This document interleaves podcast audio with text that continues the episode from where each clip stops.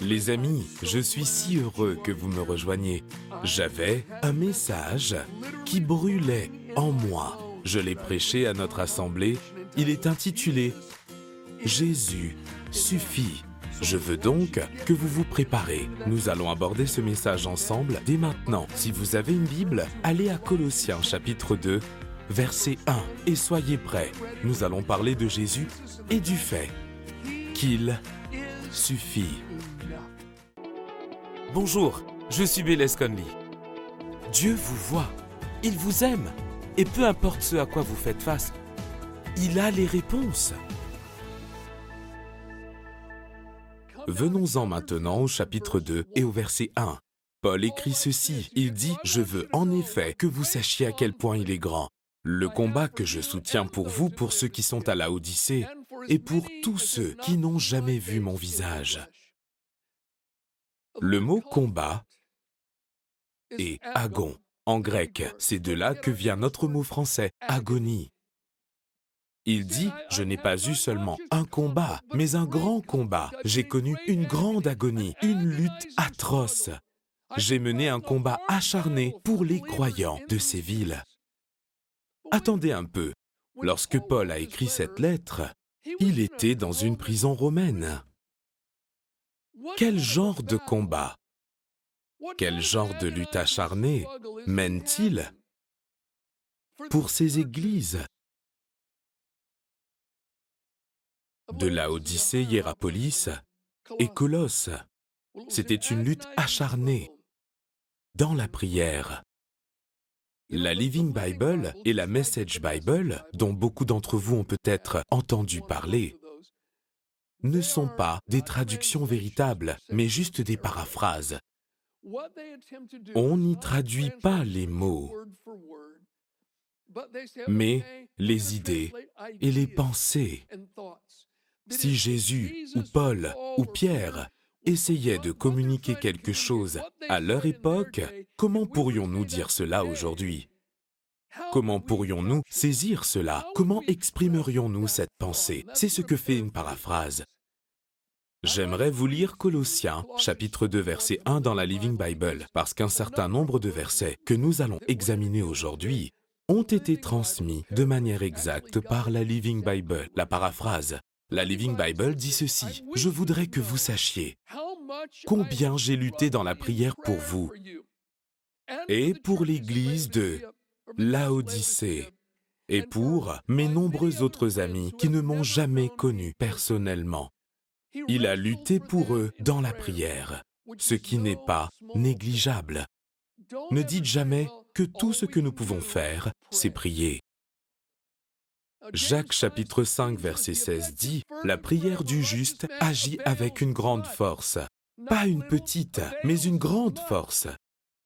La Amplified Bible dit que cela libère une puissance énorme qui opère de manière dynamique.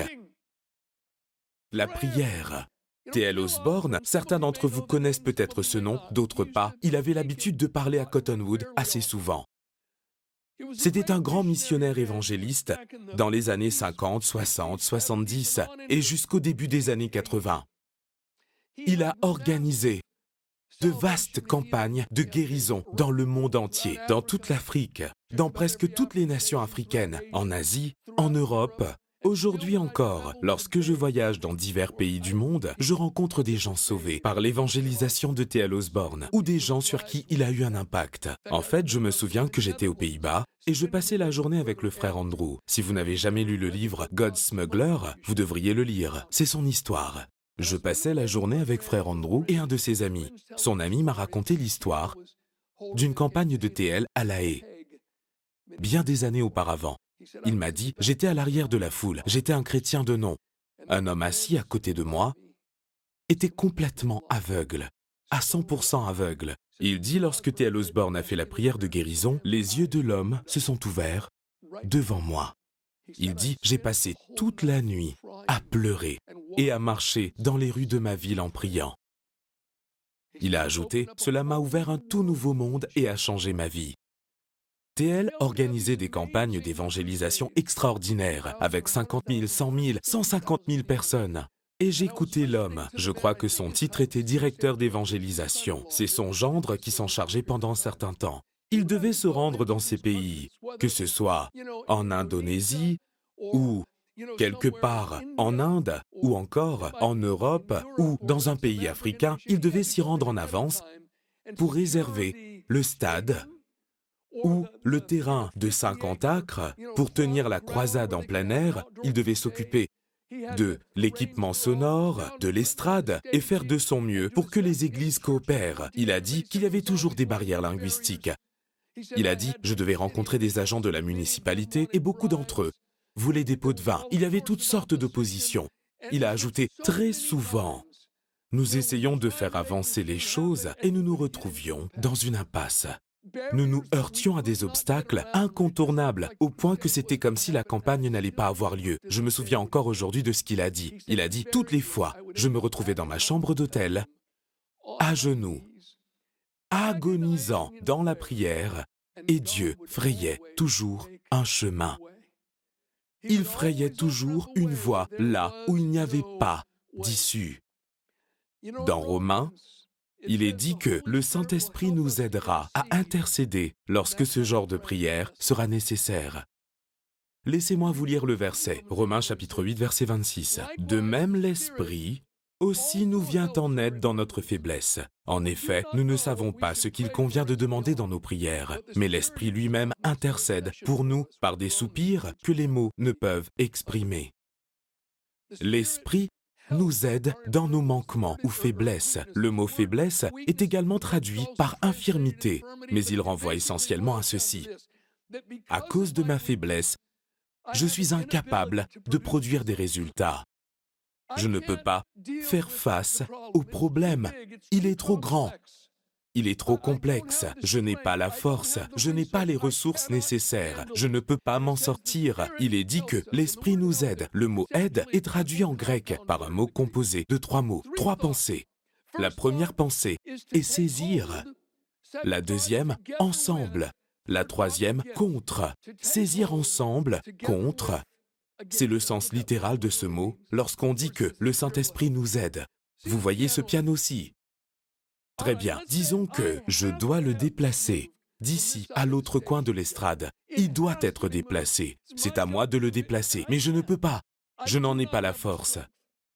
Mais si je fais venir ici quatre ou cinq hommes robustes, nous nous investirons ensemble contre le poids de ce piano. Et alors, il pourra être déplacé, et je ne pouvais pas le faire seul. Le Saint-Esprit fera la même chose qu'il s'agisse d'une situation familiale, d'une situation nationale ou d'une situation de santé. Lorsque nous ne savons pas comment prier, lorsque nous n'avons pas la force, il s'empare de nous et de notre incapacité à produire des résultats et fera bouger les choses. Il veillera à ce que les choses soient accomplies. Paul a dit, j'ai ce grand combat dans la prière pour vous. Qu'est-ce que Paul recherchait dans son combat de prière? Comment priait-il lorsqu'il agonisait pour ses croyants de la Odyssée Je vais juste continuer de lire les prochains versets de la Living Bible, Colossiens chapitre 2, verset 2. Voici ce que j'ai demandé à Dieu pour vous. Que vous soyez encouragés et unis par de solides liens d'amour, et que vous fassiez la riche expérience de connaître le Christ avec assurance et intelligence, car le dessein secret de Dieu, enfin révélé, c'est le Christ lui-même. C'est en lui que sont cachés tous les trésors puissants et inexploités de la sagesse et de la connaissance. Il a demandé à Dieu trois choses pour eux. Premièrement, qu'ils soient encouragés. C'est un mot grec qui, historiquement, est utilisé pour redonner du courage à un soldat qui a été découragé. C'est la prière d'une personne confrontée à une situation difficile pour qu'elle prenne courage en Dieu. Jésus a dit à Pierre, Pierre, regarde, Satan a voulu te cribler comme le blé. Mais moi, j'ai prié pour toi, afin que ta foi n'échoue pas. C'est la même idée. Il a deuxièmement prié pour l'unité entre eux. Il a prié pour qu'ils soient unis par de solides liens d'amour. Saviez-vous que l'amour est la force la plus unificatrice au monde? Plus que tout accord. L'amour est plus essentiel à l'unité que l'accord. L'accord est important. En tant que croyants, il va sans dire que nous devons être d'accord sur les points essentiels. Si nous voulons marcher dans l'unité, nous devons être d'accord sur la divinité du Christ, la mort sacrificielle de Jésus, la résurrection de Jésus, la réalité du paradis, la réalité de l'enfer. Si vous n'êtes pas d'accord sur ces points, c'est impossible d'être en communion. Il n'y aura pas d'unité entre nous. Pour ce qui est du jour de culte, j'ai un ami qui a une grande église, une église qui gagne des âmes. Il prie pour les malades, mais il est convaincu que c'est le samedi qu'il faut se réunir. Nos principaux rassemblements ont lieu le dimanche. Vous savez quoi? J'ai une grande communion avec cet homme. C'est un ami, il n'y a rien d'étrange à cela. Nous sommes d'accord sur l'essentiel. Je pense que tous les jours sont égaux. Le dimanche est super, mais je pense qu'on peut aussi se réunir le lundi. C'est ma position, c'est ma conviction. Il dit Très bien, Bélès, je pense qu'on doit se réunir le samedi. Je réponds Super, c'est bien pour vous. En revanche, je me souviens avoir pris l'avion un jour. J'ai engagé la conversation avec mon voisin qui m'a demandé Que faites-vous dans la vie? J'ai répondu Je suis pasteur. Première question À quel jour vous réunissez-vous? Quand il a découvert que ce n'était pas le samedi, il m'a attaqué. Il voulait se disputer. Ça a dégénéré, j'ai dû arrêter la conversation et dire, écoutez, on arrête la conversation, je suis désolé. C'était une division immédiate de sa part. Écoutez, c'est déplacé de créer des divisions et d'être hostile à un frère ou à une sœur lavé par le sang juste parce qu'ils ont voté pour quelqu'un d'autre que vous. Vous valez mieux que cela. Vous valez mieux que cela. Janet et moi sommes d'accord sur toutes les choses importantes de la vie. J'ai épousé une femme de tête. Nous ne sommes pas d'accord sur tout. Mais nous sommes unis, car nous nous aimons. Paul a prié pour qu'ils soient unis par de solides liens d'amour. Troisièmement, il a prié pour qu'ils aient l'assurance que Jésus suffit. Permettez-moi de reprendre ce passage au milieu du verset 2. Que vous accédiez à la richesse de la connaissance de Christ avec certitude et intelligence. Car le dessein secret de Dieu, enfin révélé, c'est le Christ lui-même. C'est en lui que sont cachés tous les trésors puissants et inexploités de la sagesse et de la connaissance. Mais ces trésors de sagesse et de connaissance sont cachés en lui. Ce n'est pas comme des pépites d'or en surface que l'on peut ramasser sans effort. Nous devons persévérer et creuser profondément dans notre relation avec lui. Eh bien, les amis, la connaissance de Jésus comporte un nombre infini de facettes. Infini. Au verset 4, il dit, Je dis cela parce que je crains que quelqu'un ne vous trompe par de belles paroles en vous disant que Jésus seul est insuffisant. Si vous voulez expérimenter les choses les plus profondes de Dieu, je poursuis ma lecture. Il dit, Car bien que je suis loin de vous, mon cœur est avec vous. Heureux de ce que vous vous portez bien. Heureux de votre foi ferme en Christ. Dans l'ensemble, l'Église se portait bien. Verset 6. Et maintenant, de même que vous avez fait confiance au Christ pour vous sauver, faites-lui confiance aussi pour les problèmes de chaque jour. Vivez en union vitale avec lui. Faites descendre vos racines en lui et nourrissez-vous de lui. Veillez à grandir dans le Seigneur, à devenir fort et vigoureux dans la vérité qui vous a été enseignée. Que votre vie déborde de joie et de reconnaissance pour tout ce qu'il a fait. Ne laissez pas les autres gâcher votre foi et votre joie par leur philosophie, leurs réponses erronées et superficielles, fondées sur des pensées et des idées d'hommes, au lieu de s'appuyer sur ce que Christ a dit. Car en Christ, il y a toute l'entièreté de Dieu dans un corps humain. Vous avez donc tout quand vous avez Christ. Et vous êtes rempli de Dieu par votre union avec Christ. Il est le chef suprême. Il a autorité sur toutes les autres puissances. Les amis, en Christ, en Jésus, habite la plénitude de Dieu, l'entièreté de Dieu dans un corps humain. Il est un fleuve sans rive, sans commencement ni fin. Il est une mer sans rivage. Il étend les cieux de sa paume de main et il a donné naissance à la création par ses paroles. Et vous voulez quelque chose de plus profond? Vous dites que vous avez eu une révélation d'un ange. Il a créé les anges. Il est l'autorité suprême. Et vous demandez, d'accord, comment quelqu'un peut-il s'éloigner ou être détourné de Jésus et de la vérité de l'Évangile? Eh bien, il donne deux raisons ici. La première, c'est qu'ils sont trompés par de belles paroles. Cela signifie littéralement qu'ils ont été séduits par de belles paroles, tout comme le serpent l'a fait avec Ève dans le Jardin d'Éden. Romains chapitre 16, versets 17 et 18 dit ceci. Je vous en supplie, frères et sœurs, méfiez-vous de ceux qui provoquent des divisions et font trébucher les autres en s'opposant à l'enseignement que vous avez reçu. Éloignez-vous d'eux. Car de tels hommes ne servent pas Christ notre Seigneur, mais leur propre ventre. Par des paroles douces et flatteuses, ils trompent le cœur des gens simples. En les évitant, vous évitez les paroles douces et flatteuses. C'est exactement ce que le diable a fait. Ève est dans le jardin. Le serpent lui parle et lui dit, Tu peux être comme Dieu, tu peux avoir une connaissance spéciale. Ève, tu as tellement de potentiel. La flatterie. La flatterie, c'est un peu comme le parfum, ça sent bon, mais il ne faut pas l'avaler. Dans 1 Timothée 4, Paul dit que dans les derniers jours, quelques-uns abandonneront la foi pour obéir à des esprits séducteurs et à des doctrines de démons. Certains y prêteront attention et s'écarteront de la foi. La tromperie commence lorsque vous prêtez attention, lorsque vous commencez à écouter des choses que vous savez être fausses.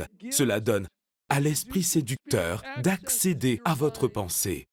Soudain, ce que vous saviez être faux auparavant commence à vous séduire et à vous paraître sensé. Proverbe chapitre 19 verset 27. La Living Bible dit, Cessez d'écouter un enseignement qui contredit ce que vous savez être juste. La première raison pour laquelle les gens s'égarent et s'éloignent de Christ, c'est qu'ils écoutent des discours flatteurs. La deuxième raison est qu'ils ne parviennent pas à s'enraciner profondément dans leur relation personnelle avec Jésus. Colossiens chapitre 2 verset 7, nous lisons qu'il faut plonger ses racines en lui, Jésus. Dites-lui, laissez vos racines descendre en lui, nourrissez-vous de lui. Au verset 6, il dit, vivez en union vitale avec lui. Nous devons persévérer, aller en profondeur et le connaître davantage en passant du temps à méditer sa parole, en passant du temps à genoux, dans la prière et en fréquentant des gens qui le connaissent mieux que nous. Jésus a dit ces paroles dans Luc chapitre 6 verset 47. Je vais vous montrer à qui ressemble tout homme qui vient à moi, entend mes paroles et les met en pratique. Il ressemble à un homme qui, pour construire une maison, a creusé, creusé profondément. Dites creuser profondément. Il ne s'agit pas ici de quelque chose de superficiel. Il a bâti sa maison, il a creusé profondément et a posé les fondations sur le rocher. Une inondation est venue, le torrent s'est jeté contre cette maison, sans pouvoir l'ébranler, parce qu'elle était fondée sur le rocher. Jésus parle ici d'une relation. Il a dit, Celui qui vient à moi, qui entend, qui écoute et qui met en pratique ce que je dis, vous venez à lui. Jésus veut que vous veniez à lui, que vous vous mettiez à genoux, que vous ouvriez votre Bible que vous disiez Seigneur, parle-moi, que vous priez, que vous veniez à lui, que vous écoutiez et que vous agissiez. Lorsque vous faites cela, vos racines s'enfoncent plus profondément au fur et à mesure que vous communiez journalièrement avec lui. Je viens. Jésus, je suis là. J'ai l'impression que tu n'es pas présent dans cette pièce, mais je suis là. Je viens lire ta parole, je vais t'adorer, je vais te parler et je vais t'écouter. Jésus utilise l'analogie d'un homme qui a construit sa maison sur le rocher. Nous continuons. Colossiens chapitre 2 verset 11 et je veux lire ceci dans la Bible Louis II. Il a dit et c'est en lui que vous avez été circoncis d'une circoncision que la main n'a pas faite, mais de la circoncision de Christ qui consiste dans le dépouillement du corps de la chair, ayant été enseveli avec lui par le baptême, vous êtes aussi ressuscités en lui et avec lui, par la foi en la puissance de Dieu qu'il a ressuscité des morts. Il utilise ici deux illustrations pour décrire notre nouvelle vie en Christ. La première est la circoncision. Dans la circoncision, on coupe une partie de la chair et on l'enlève.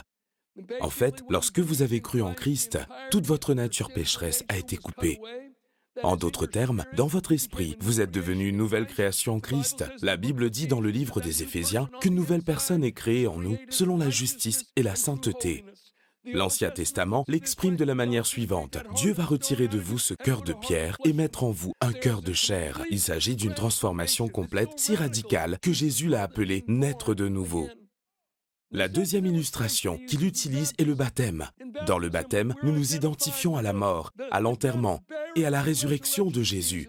Lorsque je plonge dans les eaux du baptême, je dis Hé, l'ancien Bélès est mort et enseveli. Mon ancienne vie a disparu. Lorsque je remonte, je m'identifie au Christ. J'ai une nouvelle vie. Je suis un homme nouveau, ressuscité de l'intérieur, tout comme Jésus a été ressuscité. Si ma famille et mes amis veulent regarder, qu'ils le fassent.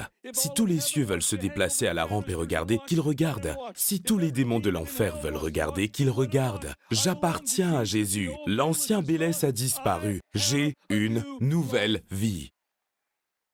Le baptême est une déclaration de cela. Nous allons approfondir ces versets lors de la prochaine prédication. Vous allez encore devoir me supporter. Nous allons parler de comment faire transparaître ce que Dieu a mis à l'intérieur de nous vers l'extérieur et vivre conséquemment. En attendant, regardons les deux versets suivants pour conclure.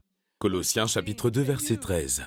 Vous qui étiez morts en raison de vos fautes et de l'inconcision de votre corps, il vous a rendu à la vie avec lui. Il nous a pardonné toutes nos fautes.